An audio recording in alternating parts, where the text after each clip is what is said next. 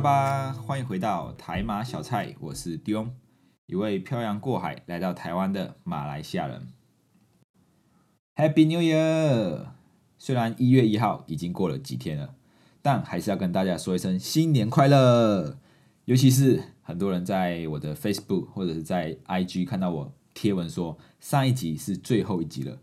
就就有很多人问我说为什么？为什么不继续录了呢？啊，从他们脸上可以看出一丝丝的失望感。那这一些一定是没有点进去听我 podcast 的家伙啊，因为有点进去听的人都应该知道，虽然我标题是写最后一集了，但其实其实是说那一集是二零二一年的最后一集，不是这个台马小菜这个频道真的要结束了。大家不要误会哦，我还是跟着大家一起跨年来到新的一年。那在二零二二年的第一集呢？就要来跟大家聊一聊比较轻松的话题。像最近跟朋友见面，一定一定会问：哎，你跨年都去哪里玩啊？不知道大家在十二月三十一号最后一天去哪里跨年呢？像我，我以前在马来西亚比较没有跨年的这个习惯。我是到新加坡工作之后才发现，哎，原来国外的人都会跨年呢。尤其是他们在跨年的前一天就叫做 New Year Eve，就是三十二月三十一号。那时候他们就会特别有特别多的这个新年的活动，有可能是因为国外的人比较没有在过这个农历新年，所以他们过的是是这种一月一号的新新的一年。但是我是在新加坡工作，是一家西餐厅嘛。那在国外这种餐厅啊，跨年是他们一个最大的日子哦，跨年、感恩节啊、母亲节这一种是他们餐厅里面生意最好的时候。那这个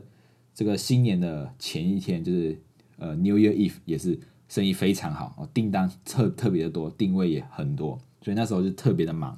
那我记得我就被派到另外一家呃另外一家分店，就是在 Club Street，就是酒吧街，我就到那边去帮忙。我那个酒吧街真的是很有那种过年的氛围，就是大家都因为那一整条街几乎都是酒吧，然后到了晚上马路封起来之后，每个人都会把每一家店都会把桌子摆小桌子摆出来，就是专门喝酒那种小桌子摆出来，然后就看到那些外国人啊，就在路上。边喝酒边聊天边走路啊，或者是我我现在在这这间店喝一喝，然后一看到朋友在对面一间店，然后就过去那边喝一喝这样子，我觉得整个氛围就是很特别，跟我们华人有点不太一样。为什么他们就是那种外国人？就是我今天工作了一天，然后感觉我礼拜一到礼拜五工作就是为了假日可以喝酒那种感觉所以那时候假日那个酒吧街那一条就是非常的热闹啊。可是来到平日的时候啊，那一条街就变成死城啊，完全没有什么人。因为平日的时候桌子就不能摆出去，然后几乎也没有什么人来这里就是逛逛这样子，那那所以平日的这个生意就比较比较少人，只是假日的时候，然后尤其是在这个跨年新年的前一天的时候就特别的忙。那我们的老板娘也很好啊，她除了就是要做生意之外，那我们我们自己员工也可以一起跨年，就是要到十二点的时候啊，她老板娘就会摆自己一桌员工的，就是我们服务员啊、厨师啊，还有老板老板娘他们一起。就坐下来，然后有一些食物跟一些酒品，然后我们也一起跨年，就是跟顾客一起，跟一些客人一起跨年。那些客人也很好笑啊，知道我们在跨年啊，也不会打扰我们，就是等我们都跨完年啊，吃好东西了，然后才才才跟我们说他们需要什么样的服务啊，所以就觉得蛮有趣的啊。那也很怀念那时候在新加坡打工打工的这个日子啊，很快就过去了两年。那来回来到台湾呢，台湾的跨年其实就有很多事情可以做。那比如台湾人就会倒数嘛，就是三二一哦，新年快乐，然后看烟火，或者是出去看演唱会这样子。那不然就是隔天很早就要出门去看日出，就是有一点象征新的新的一年新的第一道曙光啊，就是看到曙光那个感觉。所以我不知道大家跨年的时候都喜欢做些什么事情。像我以前是以前就比较不喜欢到处去人挤人啊。就是人挤人，我就觉得哇，很真的很辛苦，就到处都是人，然后走路都很不方便。不过后来我发现啊，其实是要看跟谁去人挤人。如果是跟一群臭宅男哦出去，就觉得还好啦。但是如果是跟女朋友出去人挤人，哎，那种氛围又是不一样啊，就是觉得跟女朋友出去跨年，是一种很幸福的感觉啊，一起跨过一个年份，然后又来到迎接一个新的一年这样子。那我觉得，不过我觉得啦，还可以去人挤人是一件好事。代表我们还很年轻哦，还可以熬夜，不然再过个五年十年之后，那体力跟不上，你熬夜一下哇，可能你睡个一个月两个月都还补不回来那种精神。所以哦，趁现在就是还还可以熬夜，还年轻的时候，啊，就赶快去享受这种生活的仪式感啊，可以跟朋友出去跨年啊，跟情侣出去跨年就去跨年，不然等到老的时候就后悔啊，只能待在家里跨年。那我昨天就特别数一数，我在台湾跨年也跨了六次了哦，所以不知不觉我在台湾也待了六年呢。我今年二十六岁，所以差不多我生命中的四分之一的时光就贡献给台湾了啊！时间过得真的很快。我记得我在台湾的第一年的跨年，就是我大一的时候啊，因为大一是九月入学啊，所以第第一年的跨年是在大一。那时候就是跟系兰的学长一起吃火锅啊，去他们家吃火锅。因为我记得很清楚，学长他们都很照顾我们啊，所以他们可能是怕我们跨年一个人孤孤孤单单的，所以就大家揪一揪一起吃火锅这样子啊，就是一个回忆啊。那后来第二年的跨年，我就跟朋友去打工了，然 后我朋友介绍我说，哎。跨年要不要去打工？然后去梦时代，那也有有那个演唱会，可以顺便看表演。我就觉得，哎，好像也蛮不错的。里面就是没有看过这种演唱会，所以第二年我就跟朋友去打工了，在高雄的梦时代。那我们去打工是干嘛？就是做一些打杂的事情啊，就是帮忙搬搬搬东西啊，然后布置一下，然后等演唱会开始后，就是维持秩序。我记得我被分配到的工作就是。站在那一边啊，就是不要让民众跨过围栏，因为那边有一个区域就是医医护医护医护，嗯，那个叫什么医护疗养区嘛，啊，反正就是如果有人晕倒或者是跌倒啊，这干嘛的，就要就是来这边赶紧先先做一些急救。那我要做的事情就是不要让他们超越那个篮筐，然后不是篮筐是呃叫什么啊，反正就是不要让他们超超过这个，不要让他们进来，不要让民众挤进来这个医疗区域，因为医疗区这里就是。范围很很空旷啊，可以看到表演啊，演唱会的人就是很多，所以他们就是挤一挤。那有些白目人就是会就是坐在栏杆上面，然后或者站在上面啊，就很危险嘛。然后我就就会劝导他们，叫他们不要超过啊，不要站在上面干嘛的。然后一整个晚上就是站在那边维持秩序，我觉得也蛮幸福的，因为其其里面的人就是人挤人啊，站着啊，或者是就是要出去尿尿也也很辛苦啊。我就站在比较空旷的地方，然后看表演啊，还可以有钱拿这样子。但后来。原本我是站在那边可以看到舞台的，后来我就被调到后面，因为那边好像他们说就不用不用再不用再管了，然后就去到后面。那后面那边就是在医疗帐篷的旁边，然后我就是负责让，就是负责也是负责看那个门口，不要让别人进来。呃，那不是门口，就是一个伸缩带那一种。那有些人。啊，是民众，他想要进来，我就说，哎，不行，不，这里不能进来，这也是医疗区等等的。那有些人是工作人员啊，他们就拿他们的胸口的挂牌给我看，然后我就开门啊，给他们进来，然后再关门，然后就站在那边，感觉就像一个很帅的保保镖在站在啊，就差一个墨镜而已 啊。所以我那时候的跨年的工作内容是这样，站在那一边一整天，然后结束之后就帮忙收拾一些东西，然后就回家了啊，一整天。那我记得那时候。薪水好像一天这样子一千多，一千五还是一千六，我忘记了？大概这个金额啦。所以呢，我的第二年的打工就是跟朋友去梦时代。那为什么会想要去打工？就是纯粹觉得想要体验看看啊，就是去看这种演唱会。那来到第三年了，第三年的跨年一样去打工啊，因为前一年在这梦时代打工的经验还算 OK，我觉得还不错啊。第三年的跨年我一样跟朋友去这个高雄的梦时代打工。那这一年我记得的那个压轴。表演嘉宾哈，呃是周汤豪，还有还有那个倒数的嘉宾是刚刚上任高雄市长的韩国宇啊，他还唱了一首《月亮代表我的心》。如果最近有在追那个《华灯初上》这一部 Netflix 的电视剧的话，就对这首歌应该就不不会陌生。那时候韩国瑜就唱了这，跟他的太太就唱了这一首《月亮代表我的心》啊。那时候的我记得的压轴的表演。那这一年的打工，我以为会跟去年一样，就是一直站着。然后我已经做好那种事实的准备，就是要站一整天，然后脚会很酸。可是后来发现，哎，没有哎，那那一年的打工非常轻松，因为那时候那个那个主管嘛，应该说主管，我们的头啊，就他就分派工作的时候就说，谁要跟着空拍机师傅。然后那时候大家都你看我，我看你，就是眼神回避，这样就是有点不想要担任这样子。然后刚刚好好死不死，我就跟那个主管的眼神对到，他说：“哦，帅哥就你了，你就跟着这个空拍师空拍机的师傅走，就是协助他。”然后我就问我的工作内容是什么，他就说，嗯，就负责打电话。我说打电话哦，原来是因为空拍机在飞上空的时候，如果刚好有飞机要经过的时候，他们会那个那个民航公司那边他们会跟那边人联络，然后就要打就会打电话给我们，那我们接到电话就要把空拍机降下来，这样才不会干扰到他们的这个这个讯号。那我的工作就这样子，然后还有就是协助空拍机师傅做一些他他需要什么帮忙，我就协助他。哦，我以为会很累，因为空拍机感觉就是要跟着孩子跑来跑去。结果那一年的打工特别的轻松，而且我还是坐在最一个 V V I P 的位置，因为那空拍机师傅坐的位置就是在舞台的正对面的一个高架上面。那时候我就跟着他到上面，之后就没有就没有下来过了。一整个晚上，我就是跟空拍机师傅坐在上面，然后看表演，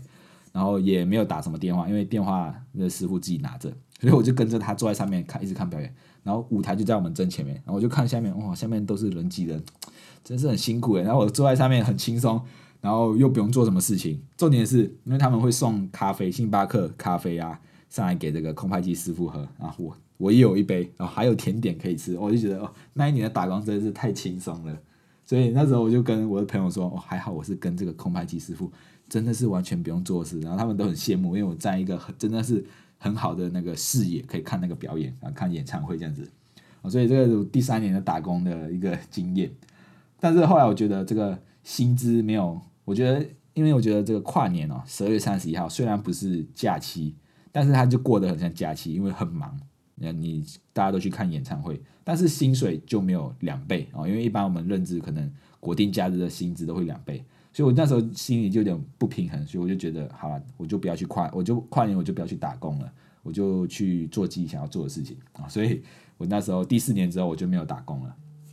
那另外一个原因是因为大四的时候啊，就第四年跨的时候，大四的时候我就在跟黄佩珍暧昧了，那时候在追她了，所以跨年就是跟她那一年的跨年就跟她一起过。那我们那一年就到了垦丁去看日出，那我记得是在十二点之后。就是倒数完过了十二点之后，我们才出发，因为那时候他在跟他朋友烤肉啊。那个时候我们还只是偷偷摸摸的来玩，所以还要等他跟他跟他朋友烤肉完之后，我们才一起出发。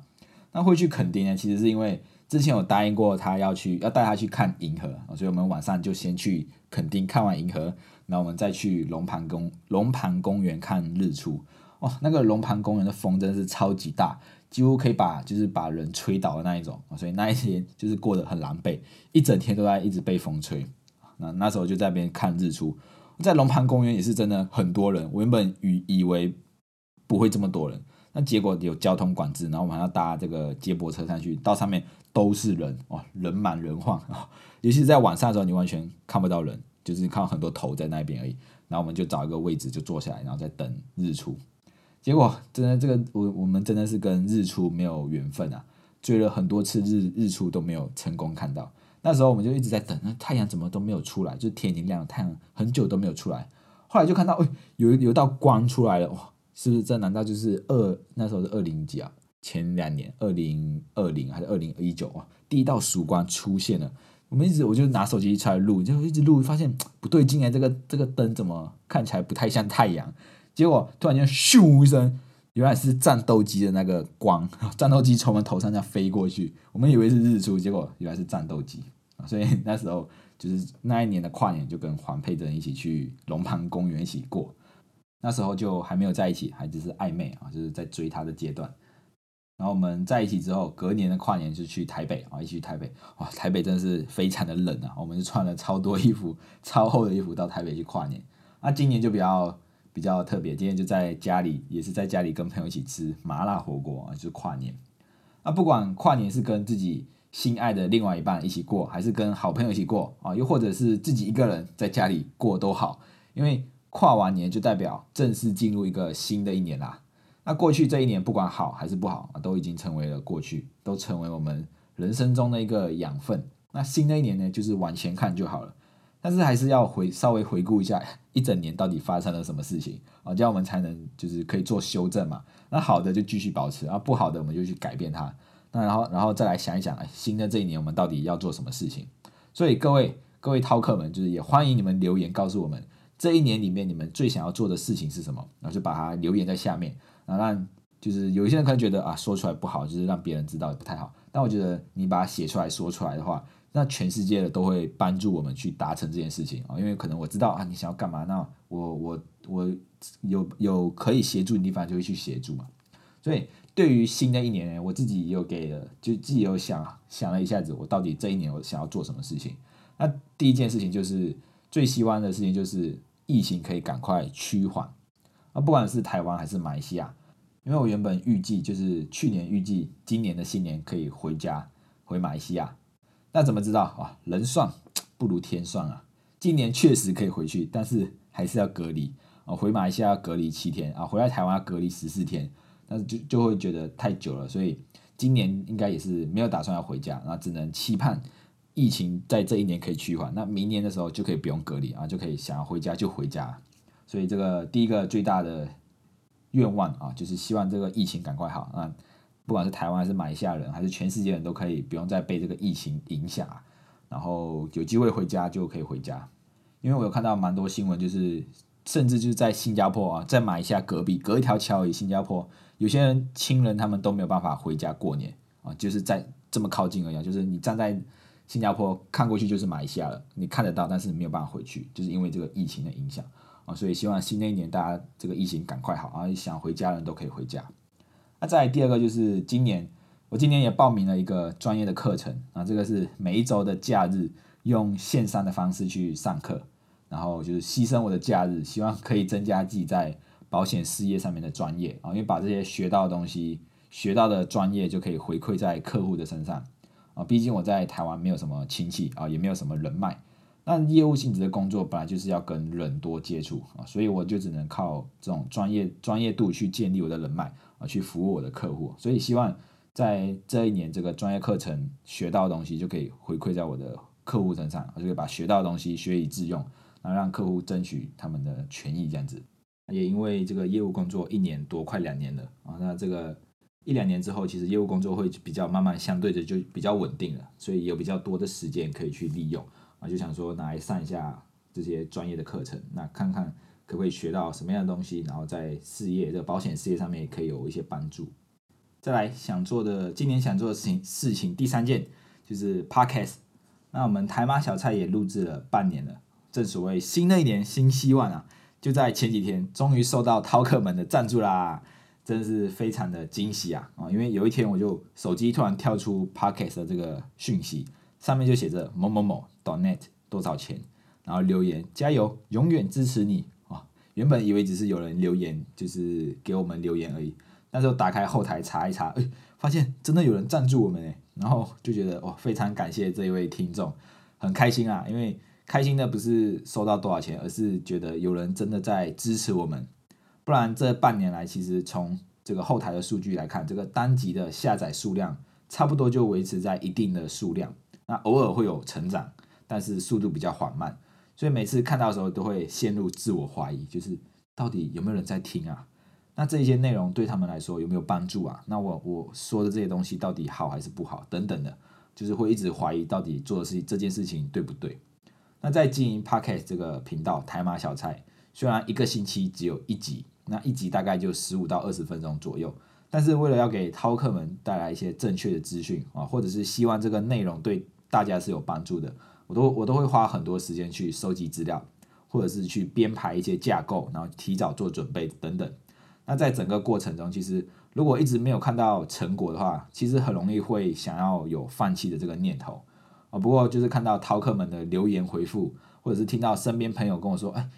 我听了你那集 podcast 啊，怎么样怎么样？就是听到他们很开心的跟我分享的时候，就觉就觉得这一些回馈对我来说就是一个最好的动力。那只要我想到有人在听，那我就要继续的分享下去。或者那像前几天就听到有人跟我说：“你看你为什么不录了？为什么最后一集的啊？”就从他们的这个反馈来说，就觉得哎，他们好像很舍不得台马小菜就结束这样子。那最后是很感谢大家的支持啦，因为你们的回馈就是我们继续做下去的一个动力。那其实只要点开这个资讯栏下方就有个留言区啊，不管是好的留言啊，想要称赞鼓给我们鼓励的，或者是觉得我们内容哪里有不好的可以更好的话，都欢迎你们留言告诉我们。那让我们一起把这个台马小菜做得更好。那另外支持我们的方式也可以点击这个赞助的链接。那这些赞助的钱呢，我会拿来可能更新录音录音的设备，或者是来去进修一些课程，比如说编辑这个音档，或者是怎么去编辑。怎么去录制这些音音效会更好？那让大家的听感，或者是让整个内容的品质更好。像我上一个月就买了一个线上的课程，是关于新手投资的、投资理财的，就是让初学者去学的。然后就是听完之后，我觉得，嗯，真的是适合初学者，因为听完这些内容，大概就是我们在学校学过的啊。不过我觉得他们既然有有可以开课这么厉害，那一定也是也是有他们厉害的地方啊。所以就是这些东西都是我们可以学习的。那上完这些课程，我就整理的内容，然后细可能过几集就是再跟大家分享。所以这些这些回馈都是可以增加我们节目内容的品质。那希望把这一些回馈都回馈给。所有的台马小菜的饕客们啊，让大家一起跟着我们一起成长。